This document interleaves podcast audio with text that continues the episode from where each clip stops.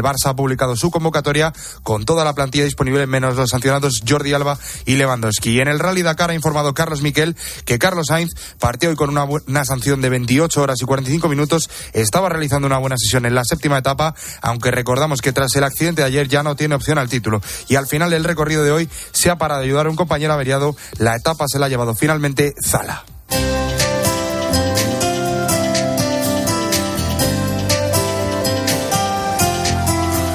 Y en el espejo vamos a preguntarnos en qué se parecen un abogado y un sacerdote. Álvaro Real, ¿qué tal? Buenas tardes. Buenas tardes, Iván. Puede parecer el comienzo de un chiste, pero, pero no. Hoy se celebra el Día del Abogado y por ser su santo patrón, San Raimundo de Peñafort, y tiene una noble labor que hoy quiero destacar. El abogado es el que nos ayuda, el intercesor, el defensor. Una noble misión de apoyo y defensa que podría asemejarse a la de un sacerdote. ¿No me creen? Unas cuantas similitudes.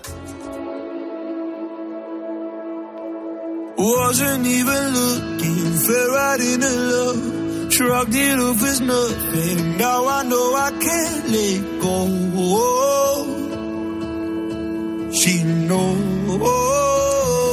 Por fuera. Los abogados deben tener igual trato con todos. Y hay un elemento fundamental de jueces, fiscales abogados que es reflejo de la neutralidad e imparcialidad de la justicia. La toga. La toga tiene desde su origen una connotación religiosa. ¿No le recuerda algo? La toga imita en su origen a la sotana. En el siglo XIII la justicia era de derecho divino y el colegio de abogados solía estar compuesto por muchos miembros del clero.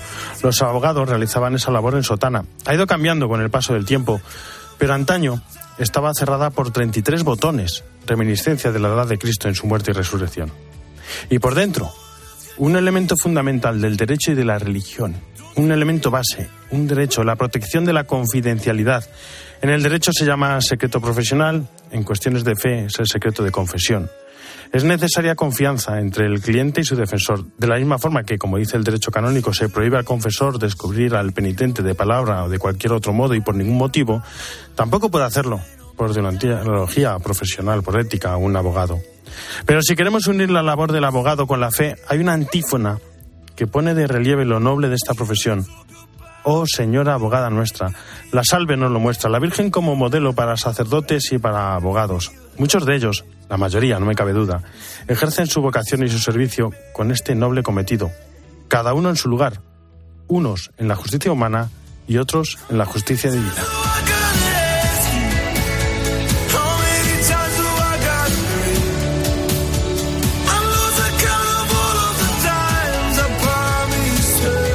Luis, aquí están. ¿Cómo estás? Muy buenas tardes. Antes del Evangelio, ¿por, ¿por, qué ese Raimundo de Peñafort es el patrón de los abogados? Bueno, pues un, es un hombre que se preparó precisamente para estudió también derecho dentro del orden de predicadores, o sea, todo lo que tiene que ver con derecho y abogacía, con lo cual como fue un hombre de estudios, pues es patrono de los abogados además. Y bueno, pues nos encontramos en este sábado dentro de la semana del tiempo de Epifanía para culminar mañana lo que es la Navidad litúrgica, aunque como decimos hasta la presentación Pascua son verdad, pero seguimos para hablar mañana de la segunda epifanía, que es el bautismo del Señor este año, el Evangelio según San Mateo. Está Juan bautizando, llega a Cristo y le dice, soy yo quien tiene que ser bautizado por ti. Vienes a mí dice, déjalo que se cumpla toda justicia y le bautiza. Y en ese momento, ¿qué pasa? Pues que resulta que se abre el cielo, aparece el Padre en la voz de la nube, el Espíritu aletea en forma de palma y está el Hijo con lo que en Cristo, con lo cual quiere decir que se muestra la Trinidad. ¿Qué quiere decir? Que Dios una vez más, Epifanía es manifestación, ¿qué hace Dios? Deja su tarjeta de presentación, mira, estoy aquí, soy yo. Nosotros estos días nos hemos felicitado. ¿Qué tarjeta de presentación hemos dejado? ¿Una fe o un materialismo comercial? Sería una pena si nos hemos quedado en una Navidad de cáscara. Pues ahí, ahí cada uno que lo piense. Muchísimas gracias, Jesús Luis. Hasta mañana. Las dos y nueve, una hora menos en Canarias, nos vamos a ir hasta Roma. Ángeles Conde, ¿cómo estás? Buenas tardes. Hola Álvaro, muy buenas tardes. Buenos días después del funeral de Benedicto XVI. Cuéntanos cómo amaneció Roma y el Vaticano después de, de un día histórico como el de ayer. Sí, totalmente, Álvaro. Desde luego, el eh, funeral de Benedicto XVI que congregó a tantas miles de personas y tantas otras miles que pasaron por la capilla ardiente durante los tres días que estuvo expuesto el eh, cuerpo de Benedicto XVI, desde luego ha sido un día, una semana para la historia. Mira, había en el ambiente, bueno, pues el lógico luto y tristeza porque hemos perdido a una figura tan grande como Benedicto XVI, de la que el Papa Francisco eh, había dicho varias veces, ¿no? Que era como tener a una abuelo sabio en el Vaticano, pero al mismo tiempo era un ambiente muy sereno.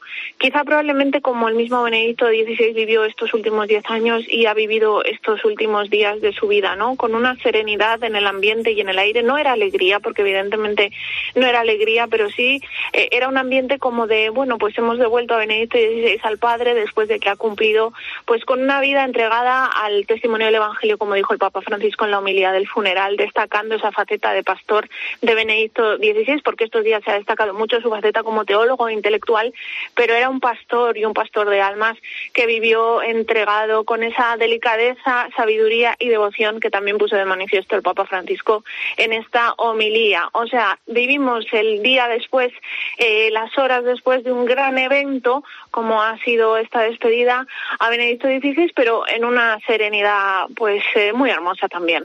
Bueno, y en las audiencias de hoy estaba, estaba mirando el boletín y digo, uy, estos me suenan. Audiencia de la Asociación Católica de Propagandistas y la Fundación Universitario San Pablo. No sabía que iban a estar con el Papa. Eh, bueno, pues eh, lo hemos leído, eso es, en el boletín, como tú bien dices, en el que se nos da cuenta de la actividad diaria del Papa Francisco. Esperamos saber, bueno, pues cómo ha sido este encuentro que les ha dicho el Papa a la CDP y a la Fundación Universitaria San Pablo. Y como dices, en este boletín hay muchas cosas para no perderse muchas veces, ¿no? Y te voy a contar una, porque es una historia que hemos seguido muy de cerca aquí muchos periodistas en Roma, que es, eh, bueno, pues la historia del padre Jacques Murad. El Papa Francisco ha nombrado este sacerdote sirio esta mañana arzobispo de los sirio-católicos de la ciudad de Homs, de la diócesis, archidiócesis de Homs en Siria. ¿Y quién es este sacerdote? Pues el padre Jacques Murad es un sacerdote que estuvo nada más y nada menos secuestrado por el Estado Islámico en 2015 y mm, estuvo secuestrado de mayo a septiembre. Y en esos meses de cautiverio, adivina eh, bueno, qué ejaculatoria repetía constantemente, que es una cosa que le lega mucho a nuestro país, que le une mucho a nuestro país. En el 500 eh, aniversario, en el 500 aniversario de Santa Teresa de Ávila, este sacerdote, cuando fue secuestrado, era 2015, 500 aniversario de Santa Teresa de Ávila. Y cuando pues visitó Roma, porque después de Siria escapó, tiene una historia increíble, visitó Roma, nos contaba a los periodistas que una noche, de las pocas en que podía conciliar en el sueño, le vino a la cabeza esta jaculatoria nada te turbe, nada te, te espante, quien a, Dios tiene, nada le falta, solo Dios basta. Y dice que le venía eh, la rezaba en árabe con la música de TC todos los días y que él sintió que era como una mano tendida que le sacó del pozo. Santa Teresa de Ávila estuvo al lado de este sacerdote sirio secuestrado por el Estado Islámico en 2015 que luego tuvo que escapar de Siria porque era imposible vivir allí con bombardeos, con eh, bueno la constante amenaza de, ser asesinado por el ISIS. Estuvo unos años en Irak en un campo de refugiados viviendo como un refugiado más y en 2020 volvió a Siria con su rebaño de la comunidad Marelia que fundó con otro sacerdote, por cierto, también muy conocido aquí en Roma, que lleva desde el año 2013 desaparecido en Siria, el padre Pablo D'Alolio estos eh, dos sacerdotes fundaron esta comunidad que en esa pequeña zona de Siria pues era una casa de puertas abiertas para cristianos y musulmanes. En 2020, como decimos, el padre Murad volvió a Siria y este sábado el Papa Francisco le ha nombrado arzobispo sirio católico de Homs pues esa es una de esas impactantes historias que siempre nos llegan desde, desde Roma y esta vez también desde Siria. Muchísimas gracias, Ángeles. Un abrazo y de Siria. Vamos a hablar en breve y mucho, pero antes ya en España hay que recordar que al menos 15 catedrales españolas celebran este sábado misas en memoria de Benedicto XVI. En algunas tuvo lugar esta mañana, por ejemplo, a las 12 en Valladolid, el arzobispo Luis Argüello presidía el funeral diocesano en la catedral junto al cardenal Ricardo Blázquez, en Toledo, que fue presidido por su arzobispo Francisco Cerro Chávez y contó con la presencia del secretario general de la Conferencia Episcopal Española, también en Pamplona, Santiago de Compostela, en Bilbao, Teruel y Albarracín, en Huelva, en Cádiz, Córdoba, entre otras, que se celebraban sendas misas. Y esta tarde a las 5 tendrán lugar las ceremonias en Madrid, en la Catedral de la Almudena, presidida por el cardenal Carlos Osoro, y en Barcelona, en la Sagrada Familia, el lugar que consagró el propio Benedicto XVI en noviembre de 2010, presidida por el presidente de la Conferencia Episcopal, el cardenal Juan José Omeya. Álvaro Real. En Mediodía Cope, El Espejo. Estar informado para 2023 simplemente vivir la vida y saber lo que va a pasar. Aficionarme todavía un poquillo más a la lectura. Y viajar un poquito más a casa. Lo que pienso conseguir en este 2023 es hacer mejor periodismo por el lado profesional, encender mejor la linterna, llegar más lejos con ese foco de la linterna allí donde esté la noticia en cualquier lugar del mundo, lo más rápido posible, con el mejor periodismo posible y en lo personal, pues que toda la gente siga en buen estado de salud, que la familia siga creciendo y bien y que cada uno de todos mis hijos sigan labrándose el futuro sobre todo siendo buena gente. En la linterna de Cope, Ángel Expósito vive contigo la ilusión de un nuevo año juntos. Feliz año nuevo. Álvaro Real. En Mediodía Cope, El Espejo. Estar informado. J'ai cherché un sens à mon existence, j'y ai laissé mon innocence, j'ai fini le cœur sans défense, j'ai cherché l'amour et la reconnaissance, j'ai payé le prix du silence, je me blesse et je recommence. Tu m'as comme donné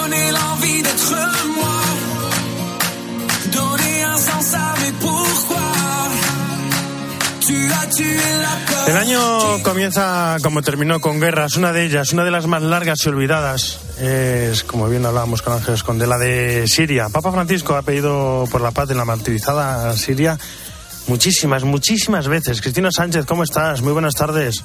¿Qué tal Álvaro? ¿Cómo estás? Pues mira, el conflicto de Siria es más que nunca una guerra olvidada, pero hay jóvenes como Wasim que han decidido no emigrar y de hecho ayudan a otros jóvenes. Y la campaña de Navidad de ayuda a la Iglesia necesitada se ha centrado, entre otras cosas, a apoyar a estos jóvenes valientes que se han quedado para que su país se pueda reconstruir. El Papa Francisco dedicó al país, después de Ucrania, sus primeras palabras en su repaso a la situación del mundo en la bendición Urbi et Orbi del día de Navidad. Vamos a escucharle. Il nostro tempo sta vivendo una grave carestia di pace, anche in altre regioni, in altri teatri di questa terza guerra mondiale. Pensiamo alla Siria, ancora martoriata da un conflitto che è passato in secondo piano ma non è finito. Dice que nuestro tiempo está viviendo una grave carestía de paz, eh, también en otras regiones, además de Ucrania, en otros escenarios de esta tercera guerra mundial. Pensemos en Siria, todavía martirizada por un conflicto que pasó a segundo plano, pero que no ha terminado. Bueno, pues Wasim tenía 21 años cuando empezó la guerra en el año 2011, pero nunca se planteó salir del país porque sus padres son mayores y no podía dejarlos solos. Además, Siria necesita que los jóvenes se queden y contribuyan en tiempos duros, como él mismo dice. Así que con unos amigos y con un sacerdote, el padre Farcú creó en Marmarita un centro de socorro. Y gracias a Ayuda a la Iglesia Necesitada, que ha dedicado esta campaña de Navidad, pues Wasim y el sacerdote pagan el alquiler, los subsidios y alimentos a 2.500 familias desplazadas y a 700 locales. Cuéntanos cómo viven estas familias, cuáles son las cosas que necesitan. Pues una de estas familias la forman Marlene y Yasser. Él perdió el trabajo por una lesión durante la guerra y hay días que solo pueden ofrecer a sus tres hijos un poco de pan. Sobreviven gracias a la parroquia. Las necesi- necesidades de la gente crecen exageradamente, tanto es así que su grupo, el de Wasim y compañía, está pagando 2.700 tratamientos médicos, 200 cirugías y 150 ingresos en el hospital cada mes. Nabil también optó por quedarse, aunque tiene pasaporte canadiense. Es médico y es el iniciador en Alepo del proyecto Gota de Leche, del que se benefician todos los niños cristianos menores de 10 años de la ciudad. 3.000 pequeños que solo han conocido la guerra. Ojo que la leche que necesita un niño lactante cuesta 36 euros al mes allí y el salario medio es de 30. Como ellos, 400.000 cristianos resisten en un país arruinado. El 90% de sirios vive en la pobreza, especialmente los casi 7 millones de desplazados. Es que las sanciones impuestas a- al país han dañado mucho. También hacen imposible la reconstrucción. Fue liberada hace seis años, pero tres cuartas partes de Alepo siguen destruidas. Y desde, la desde que comenzó la guerra de Ucrania, pues se ha desviado el apoyo internacional, pues lo que ha agravado la hiperinflación que vive el país. En cinco años los precios se han triplicado, los medicamentos han subido un 60% por el embargo. Bueno, por todo ello, la campaña de ayuda a la Iglesia necesitada se centra en proyectos de emergencia, pero también apuesta por sostener humana y espiritualmente a estos jóvenes como Wasim con becas y proyectos pastorales. Nos escuchamos, Álvaro, la semana que viene. Hasta la semana que viene. Muchísimas gracias, Cristina. Raquel Martín es la responsable de prensa de ayuda en la Iglesia Necesitada. Raquel, ¿cómo estás? Buenas tardes. Hola Álvaro, muy buenas tardes. Feliz Navidad y feliz año para ti y para toda la audiencia de COPE. Feliz año. Bueno, ¿cuál es la situación ahora mismo en Siria? ¿Hay bombardeos? ¿Cómo, cómo han vivido esta Navidad?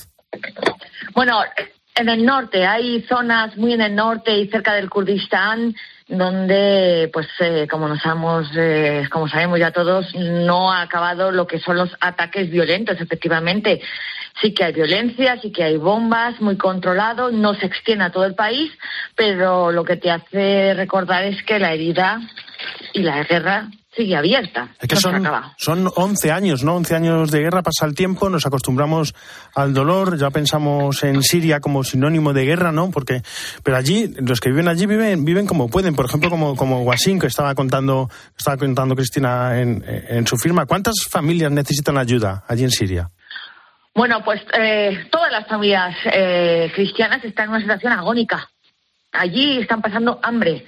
La situación de la población siria en general es muy dura.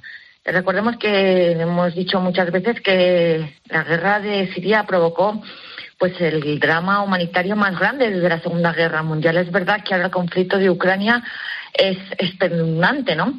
Pero si estamos muy, muy conscientes todos de los dramas que supone una guerra, la de Ucrania, muy cerca a tan, de, que va a ser ahora el año, Imaginaos 11 años con unas consecuencias de un país totalmente aislado, paralizado y donde, bueno, está sufriendo un embargo totalmente injusto que lo que está haciendo es castigar a todas las familias. eh, el exilio de las familias cristianas es enorme y lo que pretendemos desde Ayuda a la Iglesia Necesitada, gracias a todo eh, eh, el grito que nos están diciendo las iglesias cristianas locales, todas ellas, es intentar paliar, poner un torniquete para esta sangría eh, de refugiados y de desplazados. Vamos primero, si te parece, con la ayuda alimentaria, ¿no? Porque cada mes 3.000 niños cristianos, incluidos 300 lactantes, reciben ayuda de la Iglesia para su alimentación básica. Y claro, sin la Iglesia, estos niños directamente no podrían subsistir. Bueno, es que en este caso la ayuda que hacemos siempre de apoyo a la Iglesia coincide con la ayuda social con la ayuda directamente alimentaria, ¿no? Porque sabemos que manteniendo a las familias, manteniendo a los niños, se mantiene la presencia cristiana, ¿no? En Alepo, como tú dices. Pues sí, es un proyecto precioso de ayuda a la Iglesia necesitada que nos pidieron todos los obispos cristianos, no solo los católicos, también los ortodoxos. Es un proyecto ecuménico muy bonito en el que dijeron los obispos, pues de una manera muy real y muy realista y muy inteligente, o aquí damos de leche a los niños o las familias se nos van, se nos van de, la ciudad y se nos van del país.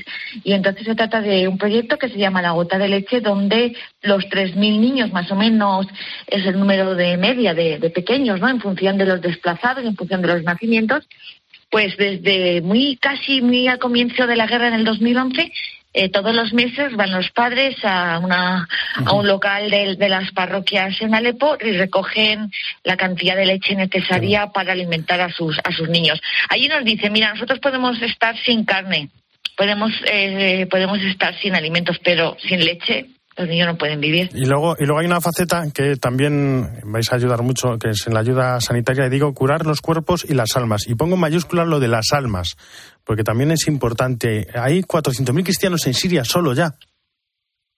Muy pocos, efectivamente. Eh, siempre ha sido una minoría, Álvaro. La presencia cristiana en Siria, como en todo Oriente Medio, es muy pequeña y ahora mismo el cristianismo se encuentra en una encrucijada, ¿no? Y lo que pasa es que ahora está en un riesgo de, desaparecer. Por eso decimos que la dependencia, el que, el que continúen los cristianos en Siria, por ejemplo, que es Tierra Santa, no nos olvidemos que, que, en San, que San Pablo se convirtió en Damasco, pues depende de que mantengamos a este rebaño, a este puñado de familias que son 400.000. Antes de la guerra era un millón y medio más o menos y ahora quedan solo 400.000. Siempre nos han dicho, Álvaro, que efectivamente nosotros los cristianos no tenemos que tener preocupación por, por los números, por la cantidad, y así nos lo dicen todos los amigos nuestros, los sacerdotes, eh, los catequistas, los obispos. Nos piden que seamos la sal, la sal, ¿no? La sal eh, en esta tierra. Y ellos quieren seguir siendo sal, aunque son pequeños, son conscientes que tienen un rol importantísimo en Siria y en todo Oriente Medio, y nosotros los cristianos de Occidente eh, queremos que se mantengan. Y nosotros, y nosotros ¿Cómo podemos ser nosotros sal desde, desde casa? ¿Cómo podemos ayudar? ¿Qué se puede hacer? pues manteniendo a estas familias con todos los proyectos que tenemos en ayuda a la Iglesia necesitada para eh, que permanezcan en Siria y que permanezcan en la región. Pues llamando al teléfono de Madrid, al teléfono de ayuda a la Iglesia necesitada, al 91 725 9212 725 9212 o consultar directamente nuestra página web de ayuda a la Iglesia necesitada.es. Pues Raquel Martín, responsable de prensa de Ayuda a la Necesitada, muchísimas gracias por estar con nosotros y por toda esta labor que siempre realizáis esta campaña de Navidad, que tanto bien hace. Muchísimas gracias. gracias a ti, Álvaro, por no olvidarte, como nos dice el Papa, de nuestros cristianos de Siria. Un abrazo. Un abrazo.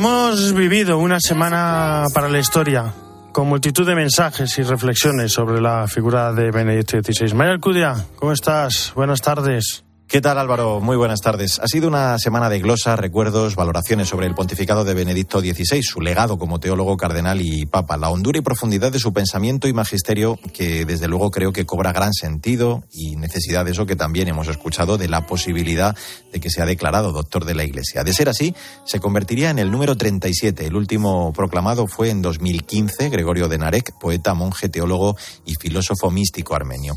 Conviene recordar que este título puede ser otorgado por el Papa y que se atribuye de manera excepcional a quienes en cualquier época de la historia han afirmado y defendido la ortodoxia cristiana con sus propios escritos. Para su declaración se requieren aspectos como la santidad declarada, la ortodoxia en la fe, eminencia en la doctrina e influjo benéfico en las almas. Y desde luego varios de ellos los reúne, sin necesidad de mayor demostración, el que ha sido Papa emérito. Podría unirse Benedicto XVI a esa lista formada por San Jerónimo, San Agustín, San Ambrosio y San Gregorio Magno, los primeros proclamados en 1298.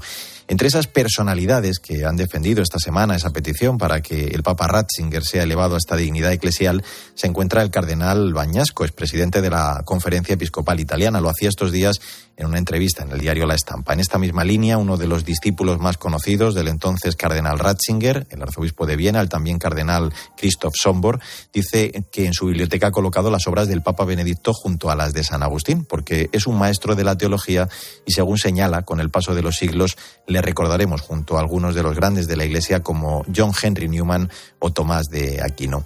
Desde luego, como no sumarnos a esta petición. Si me permites, Álvaro, voy a concluir con una anécdota. Recuerdo que aún como joven estudiante de periodismo tuve la ocasión de escuchar al todavía cardenal Ratzinger en el Palacio de Congresos de Madrid en el año 2000 en su participación en un congreso internacional organizado por la entonces Facultad de Teología San Damaso de Madrid.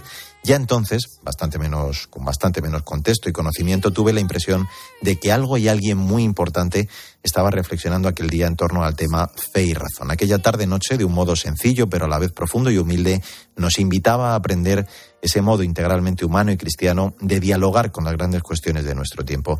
Así que hoy quiero acabar esta columna con una doble petición. Benedicto XVI, santo y doctor de la Iglesia, súbito. Hasta la semana que viene.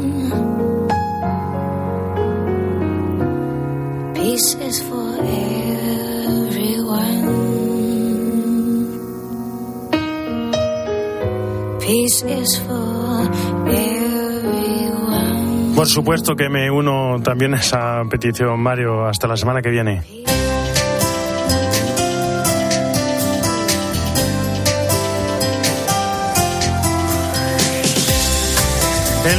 En producción José Luis aquí está, en control técnico David Renova y en control central Jorge Fuentes. Ya saben que el espejo no termina, sino que gira y ahora nuestro reflejo se abre hacia Mediodía Cope con Iván Alonso.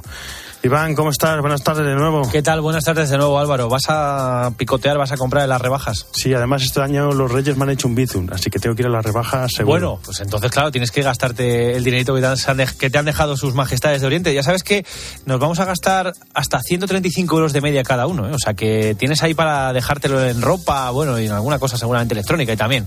O sea que tienes, tienes tiempo para gastar en estas rebajas de invierno que acaban de comenzar hoy.